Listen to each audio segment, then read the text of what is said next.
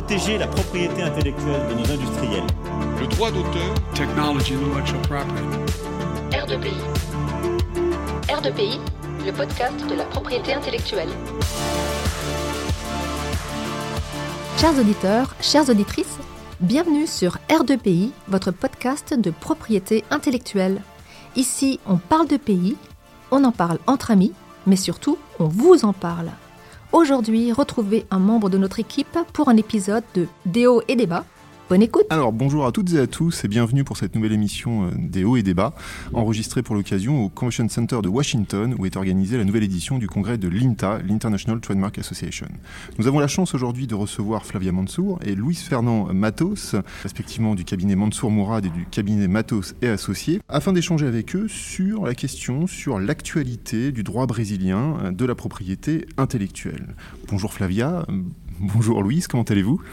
Très très bien, merci, euh, merci Yann. C'est un plaisir d'être ici avec vous aux États-Unis. Euh, bonjour Yann, bonjour à tous, bonjour Flavia. C'est aussi avec plaisir qu'on va partager quelques informations et notre expertise au droit du Brésil. Euh, c'est toujours très bien de vous rencontrer après cette saison qu'on n'attendait pas. Eh bien justement, euh, avant de, rentrer dans, le détail, et justement je, souhaitais envisager cette question euh, de la crise sanitaire pour euh, engager la discussion sur le droit brésilien. Est-ce que vous pourriez en quelques mots vous présenter, ainsi que votre parcours? Bien sûr. moi, je suis avocate au Brésil, avocation propriété intellectuelle depuis une vingtaine d'années.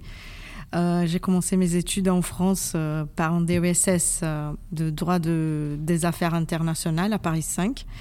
C'est là-bas que j'ai appris beaucoup de choses, euh, pas spécifiquement, mais, mais au niveau business. Et puis, quelques années plus tard, une expérience professionnelle et aussi euh, au doctorat à l'Université de Lorraine. Avec le, professeur Piotro, si je ne m'abuse. Très bien, qui est un ancien du CEPI, qui a fait sa thèse, je crois, avec euh, Jean-Jacques Burst.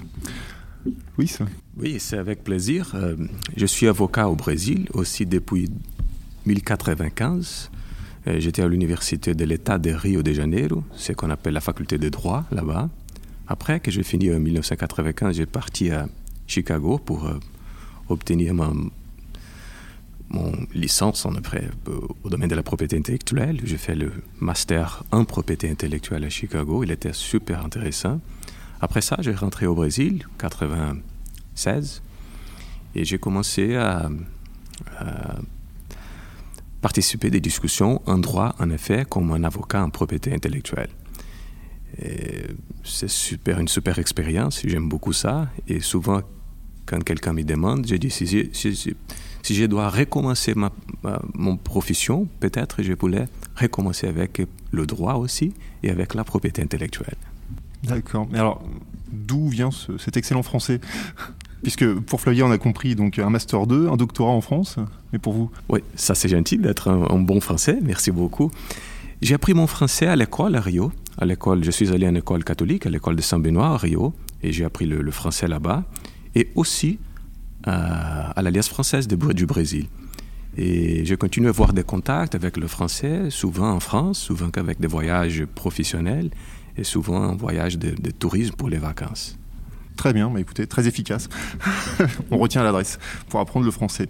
Alors, on va faire un point euh, pour débuter sur, sur une photographie un petit peu du droit, euh, du droit brésilien de la propriété intellectuelle. Et concrètement, après deux ans de pandémie, comment se porte le droit brésilien de la propriété intellectuelle? Est-ce que les dépôts, on a vu une baisse des dépôts des brevets? Est-ce qu'on a vu une baisse des dépôts de marques? Ou au contraire, on a vu une augmentation, soit des brevets, soit des marques?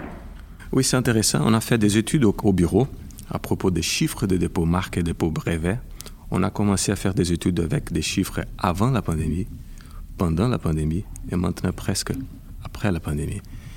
Et nous avons des données très très intéressantes parce que, par exemple, pour au domaine marque, on a vu une croissance toujours des dépôts marques au Brésil depuis les 20 ans. Et par exemple, en 2019, on a vu, on a vu une augmentation des dépôts marques de 22%. Après, pendant l'année de 2020, qui était, le, je peux dire, le, peut-être le pire de la pandémie, on a vu la richesse du Brésil, le PIB brésilien, qui a réduit, qui a contracté 5%, et on a vu le dépôt marque qui a augmenté 10%. Alors, c'est étonnant de ça, je crois. Après, l'année dernière, 2021, qui était presque le, le, début de la fin de la pandémie, euh, on a vu une augmentation de 32%. Ça veut dire, dans les trois dernières années, on a vu une augmentation de dépôts marques de 64%. C'est incroyable. C'est incroyable, ça. Je ne sais pas si nous avons de l'augmentation dans d'autres pays comme ça. Par contre, au domaine brevet, on a un différent scénario. Je crois que depuis la dernière année, on n'a pas vu une augmentation de dépôts brevets, mais on a vu aussi une diminution de dépôts brevets, une baisse de dépôts brevets. Comme ça, on peut voir que le marché brésilien continue à être très fort pour ce qu'on dit la consommation, la consommation des produits des services. Par contre, si on va voir la production industrielle du Brésil, on peut voir qu'elle est stable ou peut-être elle diminue un peu depuis les dernières années. Ça, c'est une chose qu'on doit repenser pour comme une politique industrielle au Brésil et comme conséquence une politique d'acquisition, de, de, de, développement des technologies, d'innovation et de dépôt de brevets. Oui, c'est très intéressant, intéressant ce que Louise vient de dire. Je peux ajouter que les lois plus simples sur le droit des sociétés euh, en vigueur. Donc, euh, nos lois sont plus simples pour créer une société, euh, pour euh, les entrepreneurs, c'est une bonne nouvelle. Et aussi pour les startups, c'est une belle opportunité de commencer en business, de développer dès le début. Et il y a des provisions sur euh, les dépôts de marque. Donc, je crois que les entrepreneurs sont encouragés à faire leur propre business et que je dis c'était un peu difficile, un peu bureaucratique. Donc tout a changé pendant la pandémie. Et aussi, euh, à propos des brevets, il y a des choses intéressantes. Euh, les, technologies, disruptives ont commencé à apparaître plus euh, largement. Donc l'intelligence artificielle, on commence à, protéger beaucoup, blockchain, beaucoup, quoi d'autre Quelque chose de plus avancé comme quantum technologies. Euh, on voit ça euh, plus couramment. Donc c'est intéressant que le nombre de dépôts traditionnels ont baissé, mais par contre les autres technologies ont, ont apparu d'une manière euh, impressionnante. Mais, on, voit que vous avez un, environnement juridique qui est, propice peut-être au dépôt de marque, donc qui est lié à la création des sociétés, mais qu'en est-il des dépôts étrangers? Oui, tout à fait. Est-ce qu'il y a une augmentation aussi des dépôts étrangers ou est-ce que c'est des dépôts internes, des dépôts brésiliens? Oui, c'est intéressant parce qu'on a, après qu'on a obtenu ces chiffres, ces, informations, le nombre de dépôts des individus, des personnes physiques, a augmenté beaucoup. Par contre, d'un autre côté, le nombre, les chiffres de dépôts des sociétés moyennes ou des grosses sociétés est toujours stable. Alors, cette augmentation qu'on peut voir au domaine marque, c'est à cause des dépôts des individus, de, personnes physiques qui ont fait des dépôts. Au domaine brevet, on a vu une augmentation des dépôts des sociétés et des déposants brésiliens. On a vu une diminution des dépôts des sociétés étrangères. Alors, si nous avons un équilibre au, chiffre de brevets, c'est à cause des startups, comme Flavie a mentionné, c'est à cause des sociétés brésiliennes ou quand même des, personnes physiques qui ont fait des, innovations pour euh, se réinventer. Et à propos des dépôts étrangers, on ne peut pas oublier que le protocole de Madrid a rentré en vigueur. Donc, on est en train d'apprendre comment ça se fera au Brésil. J'ai des statistiques ici. Il y a un nombre euh, relevant de dépôts euh, désignant le Brésil, 15 000 dépôts jusqu'à la fin de 21 au moins deux classes ont été désignées. Donc, on va sentir la différence euh, dans l'avenir. Nous allons parler la même langue que les Européens pour euh, la procédure euh, administrative à. Donc, ça sera une bonne nouvelle, à mon avis. C'est très intéressant. Donc là, il est question d'attractivité du Brésil, très concrètement, pour les opérateurs économiques euh, étrangers.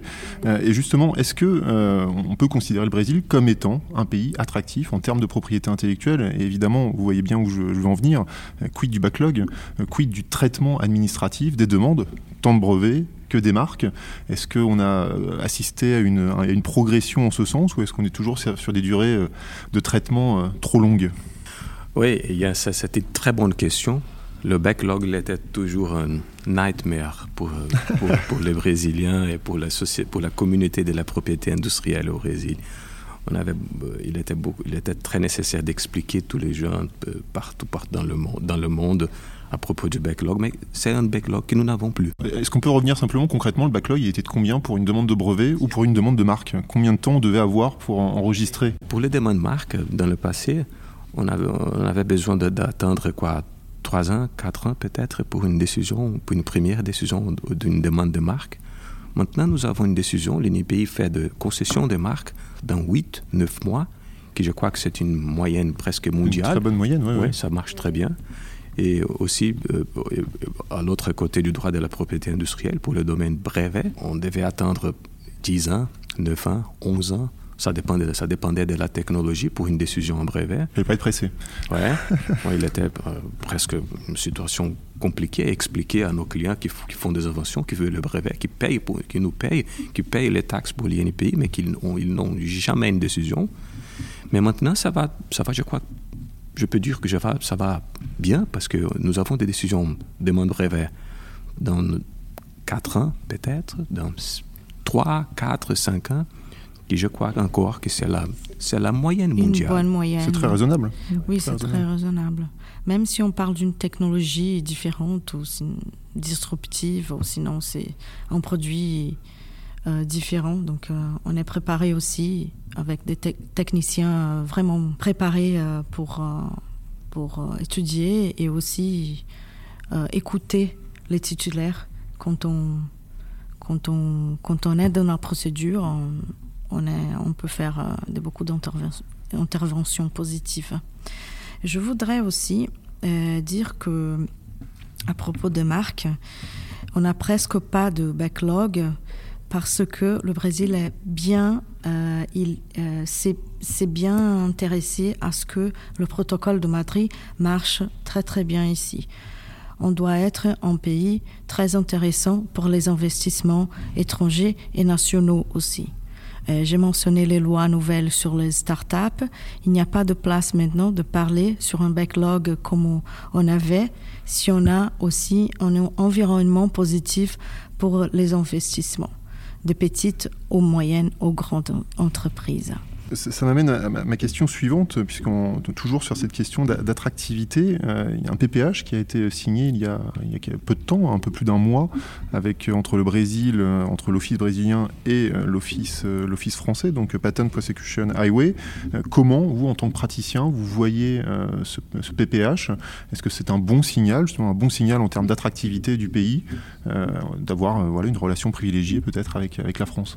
Oui, c'est super. C'est une, je crois que comme un praticien de propriété industrielle brevet depuis quelques années, c'était une super nouvelle euh, que le, Brésil a accepté, le, chemin du PPH pour l'obtention de brevet.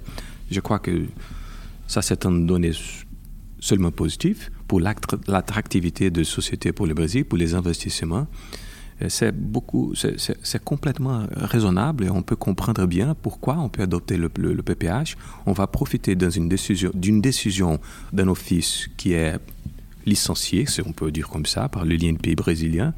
Et on, peut, on va profiter d'un examen qui est toujours sérieux euh, et on va utiliser pour simplifier la procédure au Brésil. Je suis toujours pro PPH. Je crois que c'est sans doute, c'est une décision qui peut stimuler les relations Brésil-France, qui peut stimuler les investissements au Brésil. Oui, on, doit se souvenir aussi que le PPH avec le Japon a beaucoup bien marché. Et même avant 2006, 2016, 2017, si je ne me suis pas trompée, et avec l'Office du Japon, c'était une belle expérience. Donc, c'est pas une nouvelle totale. Je crois que le PPH pour la France, c'est une conséquence naturelle du développement des brevets euh, mondial. Et les pays attractifs euh, comme le Brésil doivent l'accepter naturellement. Très bien. Alors, autre question, peut-être là un peu moins de, procédure, euh, quoique on va parler de la durée des, brevets. C'est vrai qu'il y, y, a une actualité brûlante l'an dernier, sauf erreur de ma part, s'agissant de cette, de cette question. Il y a une décision de la Cour suprême brésilienne qui a été rendue sur la, durée des brevets. Est-ce que vous pourriez revenir sur cette, sur cette décision, en tout cas sur la problématique qui a été posée, posée pardon, et euh, la solution qui a été retenue et le changement de paradigme que ça emporte La décision était pour euh, une situation qui était qui est une conséquence du backlog brevet. C'est qu'on a, on a eu, on avait une prévision dans notre loi qui était la suivante. Les brevets doivent être valides au minimum pour 10 ans. Il n'importe pas combien de temps l'INPI va prendre pour faire l'examen. Ça, c'était la, discussion, en tout cas. Ça, c'était une prévision qui a été discutée au Congrès brésilien. Il a, il a été discuté avec la société brésilienne avant l'approbation de la loi. Alors, il était une prévision stable, discutée, que tout le monde l'acceptait. Et il faut, il faut se rappeler que notre loi, la loi brésilienne, en effet, maintenant, elle est en vigueur depuis 1996. Et après ce temps, la Cour constitutionnelle, la Cour suprême, a décidé de discuter la validité de cette disposition légale, de cet article de la loi. Et la Cour, la cour constitutionnelle a décidé que cette prévision était contre la Constitution parce que la, la, la décision n'était pas favorable pour le développement de la société et de la science au Brésil parce qu'elle donnait pour quelques déposants, pour quelques titulaires de brevets, une protection énorme, extraordinaire, qui n'était pas raisonnable. Alors, ils ont décidé que la protection, c'est des 20 ans. La Cour suprême a donné un ordre que l'INPI faut faire des changements nécessaires pour décider les brevets dans un temps raisonnable. Qui, et comme ça, il ne sera jamais nécessaire une ex exception de la loi pour une protection extraordinaire. Alors, ce que nous avons maintenant, c'est une protection des 20 ans. 20 ans à partir du dépôt de la demande de délivrance. Exactement, 20 ans à partir du dépôt au Brésil. Ici, ça, c'est une PCT à partir de la demande internationale. D'accord. Donc, on, on, est dans. Enfin, c'est très intéressant puisque ça, ça, permet de mettre en, en exergue quand même la, cette relation euh, entre propriété intellectuelle, intérêt général, et, et on voit que potentiellement la Cour suprême serait dans une posture de contestation de la propriété intellectuelle. Est-ce que ça, plus généralement, c'est quelque chose qu'on ressent au Brésil, euh, tant au niveau judiciaire qu'au niveau de la doctrine, par exemple, au niveau de la pratique? Est-ce qu'on ressent la propriété intellectuelle comme un danger? Pas un danger nécessairement, mais je crois que euh, ils sont... cette décision, elle est contre le monopole. Euh, on ne peut pas avoir un monopole pour toute la vie, pour quelque chose qui est bonne pour euh, la société brésilienne euh, comme bah, pour toute la population. Cela a été euh, commencé à cause de, de, des produits pharmaceutiques. Et comme les produits sont un peu compliqués et les techniciens, les examinateurs prennent beaucoup de temps pour analyser une technologie déterminée, donc cela pourrait favoriser l'industrie pharmaceutique qui euh, prendrait plus de temps pour avoir euh, son brevet étendu et c'est pas nécessairement ça. Est-ce que vous avez des certificats complémentaires de protection pour les médicaments? Comme on peut connaître en Europe, qui permettent de prolonger la protection parce qu'on a attendu euh, une autorisation de mise sur le marché. Donc voilà, on a, on a un problème administratif qui ralentit euh, la mise sur le marché du médicament et donc on peut être protégé au-delà des 20 ans. Est-ce que vous avez un, un système équivalent au Brésil? Non, on n'a pas. L'exception était une protection comme ça, mais on n'avons plus cette, cette, extension de protection. Mais le certificat est le même mais c'était mention, mentionné l'article spécifique de la loi pour clarifier que, que l'examen a pris euh, beaucoup. Dans cette, euh, cette problématique d'équilibre entre l'intérêt général et la propriété intellectuelle, en tout cas dans cette décision, c'est clairement l'intérêt général qui a pris le dessus sur l'intérêt individuel des, des, titulaires. Oui, et s'il faut euh, investir dans l'IPI, la décision a dit on va investir dans l'IPI. Ça, c'est une bonne idée d'un côté. Mais de l'autre côté, on va voir euh, les décisions, s'ils sont précis ou pas, si, euh, qu'est-ce que Qu'est-ce qu'on va avoir comme qualité de décision euh, Je crois que la décision n'était pas contre l'intérêt ou la protection de la propriété intellectuelle. La Cour a fait toujours très clair qu'elle qu accepte qui est raisonnable, qui est important pour le développement social, économique, sanitaire, de santé, partout, que la propriété intellectuelle, c'est vraiment la solution pour ça, mais que le terme de protection, le délai de protection était excessif. C'était seulement, d'après la, la, conception de la, la Cour suprême, un, un, réglage en termes de, de, de, de, délai de protection. Oui, et un moyen de mettre l'office devant ses responsabilités. Bien sûr. Ça, c'était était très très clair à la décision. Si vous voulez, on, on peut passer peut-être euh, aux questions de, sur les marques, parce qu'on a fait quand même pas mal de choses sur, sur, sur les brevets avec le, le, PPH, cette décision de la, la Cour suprême. Euh, la question, elle est très très générale. Concrètement, euh, aujourd'hui, quels sont les défis ou le défi que vous jugez comme étant le, le, plus, le plus important que, que, le Brésil doit relever dans le domaine de, du droit des marques? Avec la technologie avancée, je crois que le droit des marques non traditionnelles doivent être plus discutées au Brésil. On a déjà les marques figuratives, les marques tridimensionnelles. On peut enregistrer des marques tridimensionnelles au Brésil Oui. Oui. oui. Bon, il y a eu une décision, une dernière décision sur euh, euh, secondary meaning sur la marque euh, 3D récemment. J'aurai le plaisir de dire. Et mais on a, on n'a pas déjà les marques sonores tactile, olfactive, gustative, mais on a les marques de position qui sont euh, qui, qui ont objet d'un règlement spécifique sur ça. C'est à peu près la même exigence de la marque européenne de position. Oui. Et on va se baser beaucoup sur les décisions européennes au-dessus. On n'a pas d'exemple. Je crois que le grand exemple au Brésil, c'est toujours la marque de position de la couleur rouge sous la semelle de Louboutin. Et on va voir ce que va, comment ça va se passer. Il y a une affaire qui est pendante actuellement. Il y a un administratif, ouais, ça, administratif ouais. surtout. Mais si ça marche pas pour eux, peut-être ils vont euh, discuter ça à la, à, la, à la Cour de justice ou quelque chose comme ça en action en justice euh, spécifiquement. C'est ce que je pense. Et vous avez évoqué euh, la, la, question de secondary meaning, euh, la question de la distinctivité par l'usage d'une marque 3D. Est-ce que vous pouvez en dire un petit peu plus? Ah oui, bien sûr. Euh, la marque doit être reco reconnue d'un coup visuellement perceptible. Ça, c'est la, ça, c'est la compréhension de la loi. La marque, elle est enregistrée dès qu'elle qu est visuellement perceptible. C'est un peu différent euh, de l'Europe. Désormais, sait, oui, oui, oui. Oui, mais de toute façon, c'est tout à fait clair pour nous que qu'une marque 3D peut être visuellement perceptible. Et pour, euh, pourquoi pas une forme? Et pourquoi pas un élément visuel euh, clair? Donc, euh, le secondary meaning a été démontré comme une des caractéristiques parce, que euh, l'INPI peut pas évaluer les questions de fait. Donc si on va apporter des preuves à la procédure administrative, il préfère que le juge le fasse. Donc il dit non, il rejette la marque 3D et on doit aller euh, aussi au juge pour discuter ce qui est distinctif ou pas à partir de preuves qui ont été écartées dans la procédure judiciaire.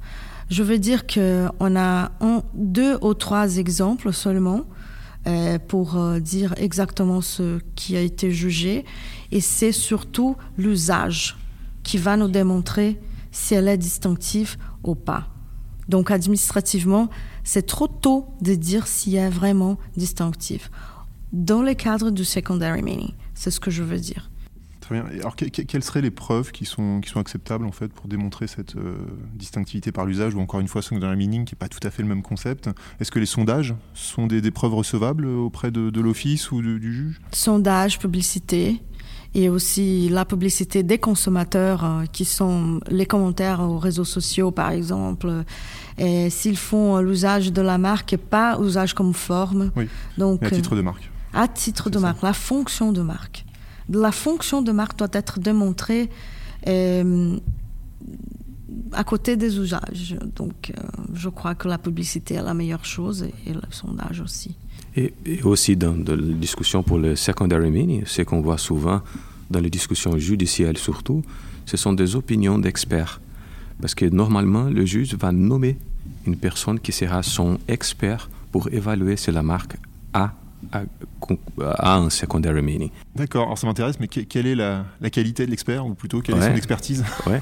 Normalement, c'est une personne qui, qui a la confiance du juge, qui avec une formation en droit, qui a une formation en marketing, ça peut être un peu de tous. Alors ça, ça, c'est très intéressant parce que c'est quelque chose qu'on qu'on pratique pas en Europe. C'est vrai qu'on est toujours en train d'apprécier la validité de la marque ou le risque de confusion sur la base du consommateur moyen, sauf que le juge euh, n'est pas toujours le consommateur moyen concerné. Donc là, c'est intéressant. On, peut prendre un expert qui peut être un, un vrai spécialiste, un psychologue le cas échéant, euh, des, des processus cognitifs, euh, un spécialiste du marketing. C'est- plutôt une très bonne chose. Dans mon cas, je suis absolument d'accord avec vous. Parce que euh, ce qu'on a appris à l'université, dans les, les- livres, c'est que la, décision du juge doit être comme un homme, comme une personne, comme une personne moyenne. Et ça, ce n'est pas qu'il arrive euh, très souvent au Brésil. Normalement, les, les les juges ont l'habitude de nommer, d'indiquer un expert pour une expert opinion, une opinion spécialisée euh, euh, au domaine, par exemple, des conflits de trade dress, de, de trade dress, et aussi pour souvent pour euh, de secondary meaning. Et dans la procédure, dans la procédure euh, procédure civile, normalement le juge va nommer un expert et chaque partie peut aussi nommer un assistant pour le pour le pour l'expert. Et ils vont former une décision qui souvent la même décision des trois, de, l'expert de, de, deux parties et aussi l'expert du juge, et le juge va décider. Et euh, je peux dire, je crois que 80 ou 90% des fois, le juge va décider comme il va suivre l'expert. Alors ça, c'est très intéressant pour, pour les questions, pour les discussions, pour les discussions secondary meaning. C'est très, très intéressant. Alors, si, si vous me permettez, je, je souhaiterais revenir sur les marques non traditionnelles euh, que, que Flavia a évoquées. Euh, donc, euh, pas de marque olfactive, pas de marque tactile, pas de marque gustative. Euh, finalement, alors, c'est- empêché à cause de quoi Euh, J'ai bien compris qu'il y avait euh, une exigence de représentation graphique. euh, Tout à fait. Il faut que ça soit perceptible visuellement. Est-ce que ça pourrait être aussi un problème sur le terrain de la distinctivité? Je crois que oui. Euh, c'est un problème de prouver la euh, distinctivité, mais aussi notre loi prévoit que la marque est enregistrée dès euh, qu'elle est visuellement perceptible. Donc, sonore, tactile, olfactive, gustative, on a un petit problème de prouver tout ça. Donc, la preuve, elle est, elle, elle est très difficile dans ce cas-là. Vous avez eu des dépôts déjà de, de marques olfactives, par exemple C'est très rare, non. Non, il n'y a pas. non. Pas de dépôt. Je- je ne- je Personne ne n'a essayé. Non, parce que je- je- on ne peut même pas faire comme faire le dépôt. Ou le formulaire, il n'accepte pas. D'accord. Donc il y, a- il y a une contrainte administrative Exactement. qui vous empêche de, de- de Oui. déposer, parce que je sais que bon, vous alliez parler des États-Unis, effectivement, le- les marques olfactives, on en a un certain nombre qui ont été enregistrées. Je pense à Plaido peut-être euh, pour la pâte à, pâte à modeler. Euh, vous avez une marque tactile qui a été enregistrée en Colombie, sauf erreur de ma part, pour une bouteille d'alcool. Et, euh, et justement, il n'y a pas, du tout d'influence entre les pays euh, d'Amérique du Sud sur cette question-là? Euh, encore, c'est une question super intéressante. Je me souviens une fois, on était dans une convention, un séminaire de la Société brésilienne de, la propriété intellectuelle. Et moi-même, j'ai demandé au directeur marque du, de l'INPI brésilien que je voulais faire le dépôt d'une marque en mouvement, qui c'est une marque visuellement perceptible. Perceptible, bien sûr. Et, et je, voulais faire- je vais la faire. Comment quel est le formulaire? Qu'est-ce que je vais marquer au formulaire? Et comment est-ce que je vais vous, euh, vous faire arriver la marque en mouvement? Il m'a dit, on ne peut pas. Mais pourquoi? Parce qu'il n'a pas le formulaire disponible pour ça. Alors ce n'est pas une restriction légale, mais c'est une restri- restriction, je dis, administrative Purement administrative, c'est Ouais. ça. Ce n'est pas une question de, de, de- de loi, c'est une question de formulaire. Et Oui. donc, on, on pourrait le déposer en quoi? En marque figurative, finalement? Oui. Ah, bien Ça, sûr. ouais. J'ai déjà vu en, en- en dépôt en bande dessinée. des petits carrés avec ça, ouais, euh, le vignettes, mouvement ouais, ouais. euh, des vignettes. Bah, c'est bon, c'est comme ça qu'on enregistrait effectivement les marques de mouvement euh, précédemment pour, pour la marque de l'Union européenne. hein. C'était des vignettes. hein. La marque Windows, typiquement, euh, était une succession de, de vignettes. Par contre, en- en Argentine, on peut la déposer. Oui, oui, oui. Mais, mais les marques euh, olfactives, sauf erreur de ma part, vous en avez quelques-unes qui ont été enregistrées par L'Oréal en Argentine. Donc bon, c'est intéressant quand même de voir la disparité entre les pays d'a- d'Amérique du Sud là sur cette question. Parce que est-ce que, bon, vous n'êtes pas les spécialistes euh, du droit argentin, mais est-ce qu'il y a un problème de, de- de représentation graphique en Argentine Euh, Vraisemblablement euh, pas? Mais c'est pas harmonisé. La législation, elle, elle n'est pas euh, harmonisée, même au Mercosur. Euh, chaque pays, chaque règle, euh, Peut-être dans la communauté andine des nations, il peut y avoir une, une harmonisation. Pour les marques non traditionnelles, je crois que euh, la question au Brésil, c'est seulement une question de rediscussion de la loi. Si nous avons une révision sur la loi brésilienne, qui peut-être on arrive à un jour qu'on aurait besoin de ça, est très proche. oui, qu'il est proche, je crois. C'est déjà une grande chose, la marque de position. Exactement. Alors, si, si on a un petit changement dans la loi, les marques non traditionnelles bon, seront parfaitement enregistrées au Brésil. Je crois que ça, ça n'est pas un problème. Il n'y a pas une opposition de l'INPI pour accepter les marques non traditionnelles. C'est seulement une question de la loi. Oui, et à propos de, la procédure aussi, les interprétations anciennes sur la loi, je dois ajouter qu'au protocole, on accepte maintenant les, euh, les dépôts multiclasses et aussi la co-titularité. Euh, donc, on va appliquer ça bientôt, mais de toute façon, c'était aussi une question d'interprétation de, la loi, euh, ce qu'on peut faire avec le texte de la loi en soi. Mais on est assez flexible, je crois qu'on va avancer beaucoup. Très bien. Alors peut- peut-être une, petite provocation, parce que c'est vrai qu'on s'interroge là sur l'enregistrement. À titre personnel, je suis, assez défavorable à un certain nombre de, marques, hein, olfactives, tactiles, gustatives. J'ai du mal à voir l'intérêt, mais c'est pas tant au niveau du dépôt, c'est après. À quoi sert ce type de marque? Comment on pourrait les mettre en œuvre le droit? Comment on apprécie le risque de confusion sur une marque olfactive, sur une marque euh, tactile? Euh, C'est des règles qu'on ne, qu'on ne, connaissait- qu'on n'est- qu'on ne connaît pas nécessairement. Donc est-ce que là, on n'aurait pas un obstacle supplémentaire difficile à dépasser? Je crois que oui, c'est un autre défi, mais de toute façon, c'est la concurrence. À la fin, à la fin, c'est la concurrence. Qu'est-ce qui est une concurrence déloyale ou pas?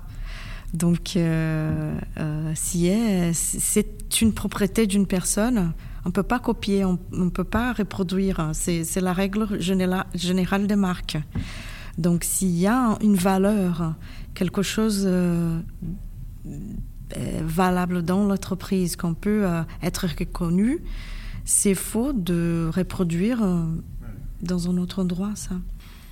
Alors peut-être pour, pour faire la boucle et, arriver au terme de cette, de cette émission, euh, on a évoqué euh, au tout début euh, ces, technologies disruptives avec des dépôts de brevets en, en forte augmentation sur ce terrain-là, contrairement aux autres, technologies plus traditionnelles. Est-ce que en matière de marque, vous êtes confronté, comme c'est le cas en Europe, au défi du métaverse, au défi des NFT Est-ce que vous avez des marques qui ont été déposées pour des objets virtuels? Est-ce que vous y voyez un intérêt? très objectivement. Bon, le métaverse, maintenant, c'est le thème. c'est le thème. Euh, ici à l'INTA, on, a, on parle beaucoup sur ça et je crois que Louise a mentionné les marques en mouvement. Je crois que c'est déjà euh, une application de la marque non traditionnelle. Euh, au métaverse, c'est vrai que le métaverse, il commence à se développer dans le cadre de la publicité, je crois que ça sera le grand espace de, de, euh, nouveautés, des nouvelles technologies. Pas au niveau des games ou, des jeux, euh, c'est vraiment quelque chose qui sera. Bon, euh, Microsoft, le, le méta de, de Facebook a beaucoup investi sur ça, donc je crois que ça sera pas quelque chose d'une mode rapide. Ça, ça sera le grand, euh, la grande arena pour, euh, pour euh, la publicité. Mais regarde, je crois que ça, c'est une des beautés de la propriété intellectuelle parce que nous sommes, je crois, toujours à l'avant-garde des discussions du droit sur une nouvelle technologie, sur une nouvelle industrie. On a participé de ça avec les discussions, par exemple, des cannabis, qui c'était une nouvelle industrie, les protections marques, comment est-ce qu'on peut faire des protections, on peut faire si ça ne va qu'à contre la morale et le costume d'un pays. Alors, on a participé des discussions cannabis, on a discuté maintenant les métaverses, on a les premières discussions au domaine de l'Internet dans les années 90 étaient au domaine des propriétés intellectuelles, ouais. elles étaient au nom de demain, et les discussions de, toutes les discussions dans un nouveau environnement. Et je crois que c'est la même chose avec le métaverse, avec les NFT, avec les cryptocurrencies, avec tous les blockchains. Ça arrive toujours au début à la propriété intellectuelle. Après, ça va au litige. Mais ça commence avec nous. Et euh, on voit toujours maintenant les protections des de, nouveaux euh, cryptocurrencies, de, de, NFT. Ça commence à arriver. C'est intéressant, c'est une discussion. Mais euh, par contre, euh, c'est une discussion que c'est sur mon, mon point de vue, l'application du droit, c'est presque la même, c'est seulement une nouvelle industrie. Alors, la protection pour NFT, je crois que c'est une nouvelle industrie, une nouvelle technologie, mais pour ce qui concerne les protections marques ou souvent des solutions des innovations brevets, c'est presque la même chose. Je crois que c'est un nouveau business, c'est une nouvelle industrie, mais pas un grand impact, une grande question pour l'application du droit de la propriété industrielle. On a deux autres classes, euh, la classe 9 ouais. et la classe 41, qu'on ouais. doit tenir en compte quand on protège notre marque dans, euh, dans le métaverse, par exemple. Écoutez, c'est intéressant. Donc, ce, ce qu'on peut retenir finalement de ce, ce, ce tour d'horizon assez rapide du, du, droit brésilien, c'est dynamique, euh, attractif et finalement avant-gardiste. Non, je pense oui. qu'on peut retenir ces trois, trois mots. On a de bonnes nouvelles. c'est très bien. Bah écoutez, euh, encore merci. Flavia, encore merci Louis pour, euh, pour cette émission. Je pense que c'était très très enrichissant et je pense qu'on a appris énormément de choses sur le droit brésilien de la propriété intellectuelle et, et on se redonne rendez-vous peut-être l'an prochain euh, pour le prochain INTA pour essayer de voir un peu l'évolution, notamment sur la question du métavers. C'est un plaisir. Merci beaucoup. Avec grand plaisir, Yann. Merci beaucoup. Merci beaucoup. Flavia, merci. Merci Louis. Merci d'avoir écouté R2PI, un podcast proposé par le CEPI. Retrouvez notre actualité sur le site du podcast et sur nos comptes Twitter, Instagram et LinkedIn. Les liens sont en description de l'épisode. Vous pouvez également nous écrire par email à l'adresse r2pi.contact@gmail.com. À la semaine prochaine.